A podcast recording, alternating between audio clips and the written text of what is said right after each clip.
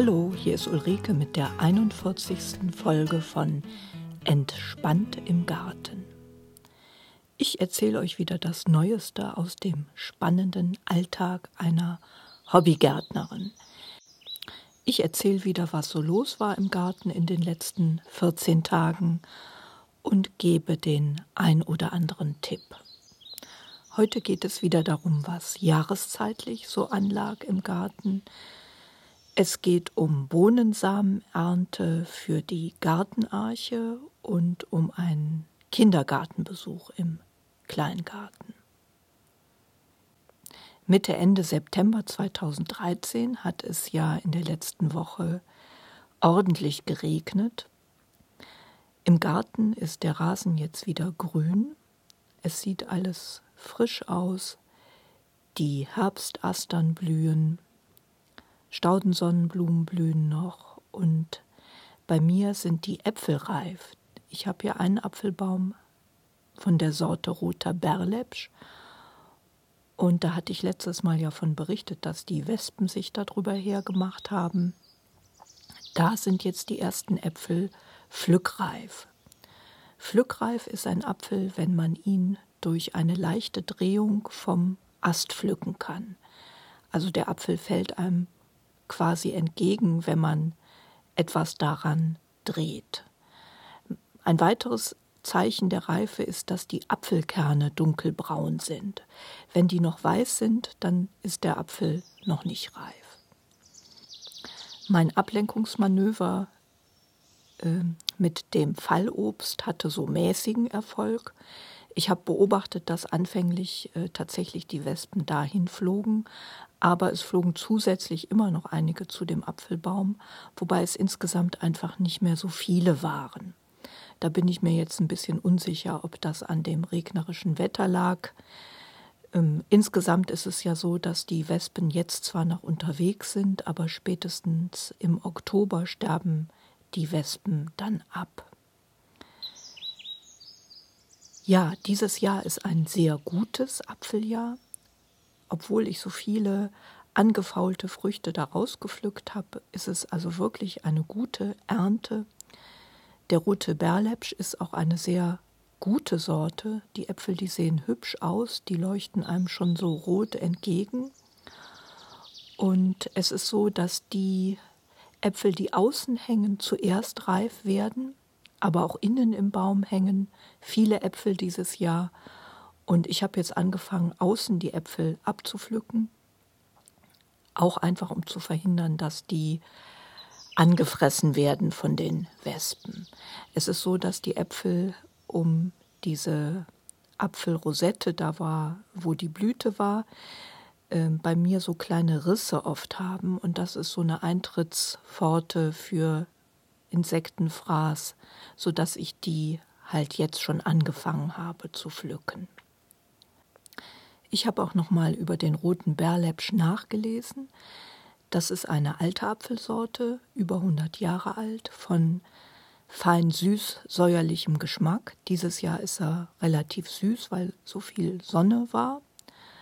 Und es ist ein Winterapfel, der auch lagerfähig ist.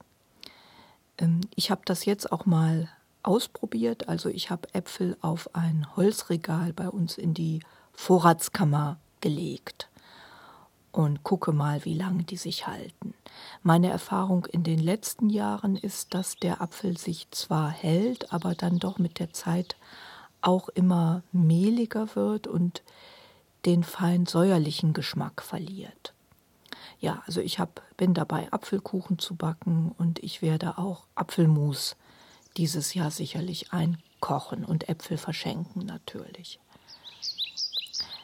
Der rote Berlepsch gehört zu den zehn Äpfeln, die am meisten Vitamin C enthalten. Er, er enthält 23,5 Milligramm Vitamin C auf 100 Gramm.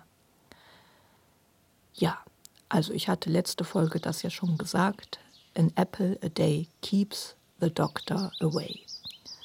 Und mit dieser leckeren Sorte ist das nicht schwer, mindestens einen Apfel pro Tag zu essen.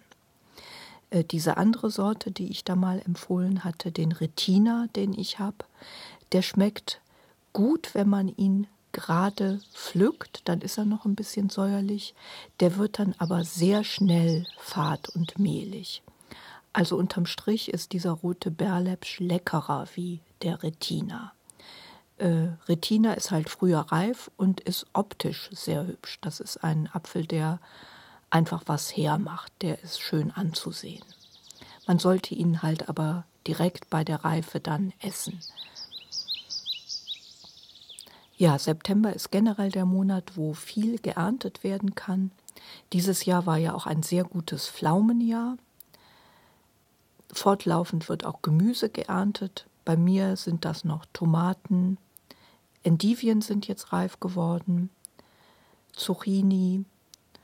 Und die Kürbisse, die wachsen noch weiter. Bei Kürbissen empfiehlt es sich, denen eine Unterlage aus Stroh zu verschaffen. Äh, wie gesagt, die reifen noch weiter im September, Oktober, besonders wenn es noch warm werden sollte. Durch diese Strohunterlage schützt man die vor Schneckenfraß und vor Nässe und Fäulnis. Das empfiehlt sich also. Ich habe Kürbisse gepflanzt, die sind dieses Jahr aber nicht so besonders groß geworden. Ähm, ja, da muss ich ein bisschen besser düngen scheint mir. Ich stelle hier Bilder wieder rein von dem Endiviensalat äh, und Schmuckkörbchen. Das ist das, was jetzt im Selbstausseherbeet blüht. Die Schmuckkörbchen, immer noch ein Mädchenauge und die Agastachen, die blühen gerade ab. Und es gibt auch immer noch die ein oder andere Ringelblume, die blüht. Ja, und die Herbstanemonen, die blühen immer noch. Die haben eine recht lange Blütezeit von Mitte August bis den ganzen September, denke ich. Insgesamt bin ich ganz zufrieden mit der Optik des Gartens. Ähm, die hohen Herbstastern, die bei mir so rosa-lila blühen, die dominieren da jetzt das Bild. Und die sind auch sehr beliebt bei Bienen und Schmetterlingen. Äh, die Herbstastern sind die reinste Bienenweide. Dazu könnt ihr wieder Bilder auf der Webseite sehen. Wenn man möchte, kann man jetzt im September auch noch allerletzte Aussaaten von Feldsalat, Radieschen, Kresse und Spinat machen. Äh, je nachdem, wie warm es noch wird, ist der dann allerdings erst, also Feldsalat und Spinat, im Frühjahr so richtig erntereif. Was ich gemacht habe, ich habe Gründüngung nochmal eingesät. Ich mache es mir dieses Jahr etwas bequem. Ich sehe diesen Gelbsenf auf die abgeernteten Beete. Das hat sich bei mir bewährt. Der wächst gut und dicht, schützt halt den Boden vor Austrocknung, Auswaschung, Erosion und unterdrückt das Unkraut. Was sehr angenehm ist bei dem Gelbsenf, er lässt sich im Frühjahr wirklich sehr leicht auch wieder entfernen. Und ich habe den jetzt auf ein abgeerntetes Bohnenbeet noch gesät, nachdem ich ihn schon auf das Maisbeet gesät habe. Und bei mir werden auch gerade die letzten Kartoffeln noch ausgegraben. Da bin ich mir jetzt am Überlegen, ob ich da auch Gelbsenf einsehe. Ende September ist ebenfalls der Zeitpunkt, wo man beginnen kann, Zwiebelpflanzen, also so Narzissen, Osterglocken, Tulpen für das Frühjahr zu pflanzen. Ähm, das geht von Ende September und den ganzen Oktober. Eine Faustregel beim Pflanzen von Blumenzwiebeln ist, dass man die doppelt so tief pflanzt, wie die Zwiebel dick ist. Ich pflanze da jedes Jahr eigentlich, wenn überhaupt, nur Osterglocken nach und Zierknoblauch, weil bei uns relativ viele Feldmäuse unterwegs sind. Und die Osterglocken, die bleiben da relativ verschont. Die Feldmaus mag die Osterglocke nicht. Das gilt nicht für Tulpen. Also Tulpen werden in der Regel ähm, angenagt. Wenn ich auf der Terrasse sitze, was ich manchmal mache, und einfach nur so träume und den Garten betrachte, das heißt mich nicht bewege, da habe ich schon so einen kleinen Wildwechsel an Feldmäusen beobachten können. Die rennen da an einer Stelle über den Plattenweg. Und immer wenn ich da eine halbe Stunde sitze, dann sehe ich eigentlich eine daher huschen. Die Feldmäuse, die haben so ein rötliches Fell und sind sehr hübsche Mäuse. Ja, ich, ich ähm, toleriere die im Garten. Die haben also so ein Ausmaß da im Garten, das bei mir noch nicht zu wirklich großen Schäden geführt hat. Ich bin froh, dass keine Wühlmäuse unterwegs sind. Die Feldmäuse, die nagen halt die Tulpenzwiebeln an. Sehr viel mehr konnte ich da noch nicht feststellen an Schaden. Ja, was man ebenfalls Ende September beginnen kann, ist äh, Stauden umpflanzen oder auch Stauden neu pflanzen. Man kann also Stauden, die sich zu sehr verbreitert haben oder die drohen zu verkahlen, die nicht mehr so prächtig wachsen, umpflanzen. Dazu schneidet man sie zurück bis dicht vor den Boden und kann Bereiche abstechen und an anderer Stelle wieder einpflanzen. Ähm, bei mir im Garten bietet sich jetzt im Moment keine Staude an, außer vielleicht den Herbstastern. Da warte ich jetzt aber natürlich noch ab, bis die abgeblüht sind. Äh, beziehungsweise das empfiehlt sich ähm, eventuell dann auch im Frühjahr zu machen, weil das ein Spätblüher ist. Diese Staudenumpflanzungen und Teilungen, die kann man jetzt gut bei den Frühjahrsblühern vornehmen und bei den Sommerblühern. Das wären zum Beispiel Rittersporne, Margariten, Lupinen, Phlox und so weiter. Das lässt sich jetzt gut teilen und verpflanzen. Für Pfingstrosen wird es schon ein bisschen spät. Die sollten am besten Anfang Mitte September spätestens verpflanzt werden, weil die Zeit brauchen, um noch genügend Wurzeln zu bilden bis zum Winter. Generell gilt natürlich fürs Staudenpflanzen, dass man auf die Abstände achtet. Da vertut man sich immer wieder. Die Stauden werden halt sehr viel größer wie der kleine Teil, den man jetzt erstmal umpflanzt. Es empfiehlt sich, dass man Kompost ins Pflanzloch gibt und natürlich das Angießen nicht vergessen. Ja, ich hatte ja gerade schon erwähnt, dass der Rasen jetzt wieder schön grün ist.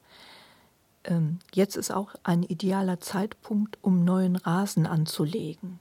Im Herbst ist es ja nasser wie im Sommer und deswegen lohnt es sich jetzt auch Rasen auszusäen. Ich hatte ja schon in einer der letzten Folgen berichtet, dass ich eine Stangenbohne von der rheinischen Gartenarche angebaut habe. Äh, da habe ich jetzt gerade die letzten Bohnensamen geerntet. Äh, das war die Bohne Ruhm vom Vorgebirge. Die Gartenarchen, die haben es sich zur Aufgabe gemacht, die alten Nutzpflanzen, aber auch Obstsorten zu erhalten. Es werden also regional vom Aussterben bedrohte Gemüsesamen verschickt an interessierte Gärtner, die die dann bei sich im Garten anbauen und wieder zurückschicken an die Gartenarche, beziehungsweise dann auch selber weiter anbauen zum Verzehr. Ja, ich habe also zwei Stangen mit, ähm, ja, wie viele Pflanzen hatte ich da zum Schluss? Ja, bei mir sind echt alle Samen aufgegangen. Ich hatte nachher so zwölf, zwölf bis vierzehn Pflanzen von der Stangenbohne, die auch wirklich sehr wüchsig war. Die ist sehr gut und hoch gewachsen und war auch lecker. Ähm, ein Nachteil hatte sie allerdings, die Bohne hat Fäden, wobei ähm, ich finde, die Fäden, die kann man da ja auch dann ziehen bzw. entfernen, äh, wenn man die Bohnen schnibbelt. Ja, sehr lecker. Und die werde ich nächstes Jahr wieder anbauen und kann auch einige Samen jetzt wieder zurückschicken an die Gartenarche, die sie dann ähm, weiter verschickt an interessierte Gärtner. Die Sorten, die haben ja teilweise witzige Namen. Äh, Patenschaften sind für folgende Nutzpflanzen noch zu vergeben, zum Beispiel für den Wirsing Rheinherbst, für den Kopfsalat Rheingold, für den Feldsalat Kölner Palm, für die Bohne Bonner fadenlose Bauern und auch für die Bohne Ruhm vom Vorgebirge. Ja, also wen das interessiert, ich hinterlege hier einen Link auch auf die Seite und das war ein tolles Gefühl, diese Samen aus den Bohnen zu poolen, sehr befriedigend. Ich habe da jetzt also ein ganzes Töpfchen Samen geerntet und man kommt sich ähm, ja, man ist Teil des Widerstands gegen Monsanto. Gutes Gefühl. So, jetzt noch kurz zu dem Besuch einer Kindergartengruppe letzte Woche im Schrebergarten. Äh, wir hatten da eine Gruppe von 17 Kindern zu Besuch mit zwei Erzieherinnen. Der Kindergarten auf der Pehle war das. Äh, die Idee, die hatte ein Elternpaar, die bei uns einen Kleingarten haben und die eine Tochter in diesem Kindergarten haben. Und ich war auch mit dabei bei diesem Besuch. Wir hatten da so ein kleines Programm. Wir haben eine Hobbyimkerin, die hat den Bienenwaben gezeigt und ähm, den Kasten, wo das Bienenvolk drin wohnt und den Smoker und ihre Bienenausrüstung. Bei mir im Garten habe ich gezeigt, wie Kartoffeln wachsen und geerntet werden. Sie konnten Pflaumen pflücken, Weintrauben pflücken, Äpfel pflücken und sie haben geholfen beim Möhren ausgraben. Ich war ganz überrascht, wie interessiert die Kinder wirklich waren. Äh, alles wurde probiert. Ähm, die waren ganz stolz, hatten dann so eine Sammlung von nachher so Maiskolben, Kartoffeln, Möhren, Trauben, Pflaumen, Äpfel und wirklich ganz wache Kinder, die sich das alles genau angeguckt haben und ganz begeistert zum Beispiel beim Möhrenausgraben geholfen haben. Also es war wirklich eine ganz erfolgreiche Aktion. Und Kinder haben ja auch Ideen, also zum Beispiel die Maiskolben, mit denen wurden dann so kleine Scheingefechte sich geliefert. Die haben ja so eine spitze Form, kann man gut als Schwert benutzen.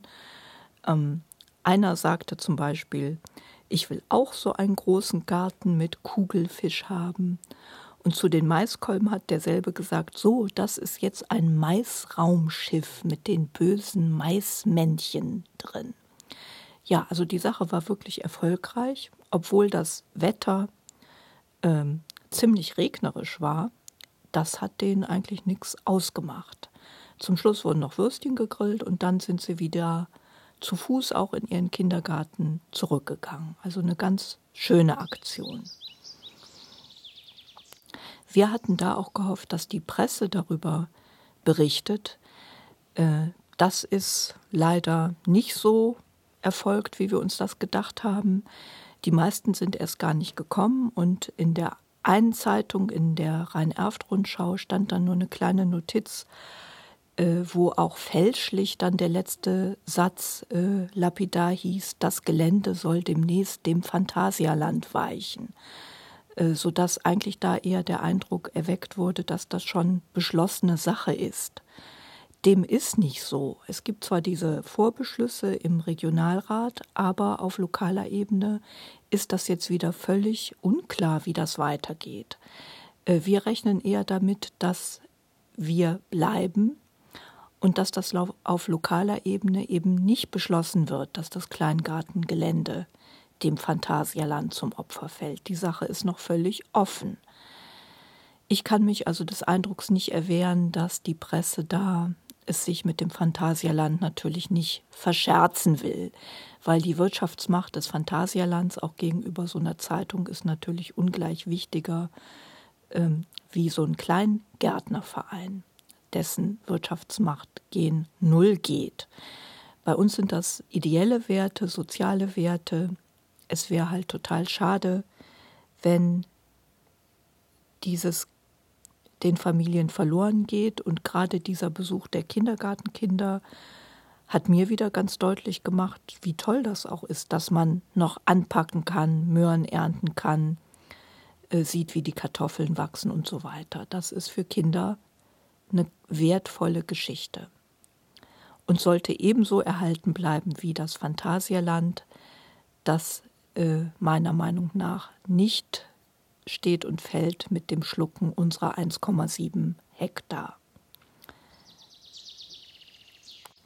Für alle, die das interessiert, die noch nichts über den Hintergrund wissen, die können sich immer noch den Bericht im WDR, in der WDR-Mediathek ansehen, Achterbahn statt Schreberkarten. Da wird wesentlich besser recherchiert berichtet, wie das jetzt in dieser kleinen Zeitungsnotiz geschehen ist.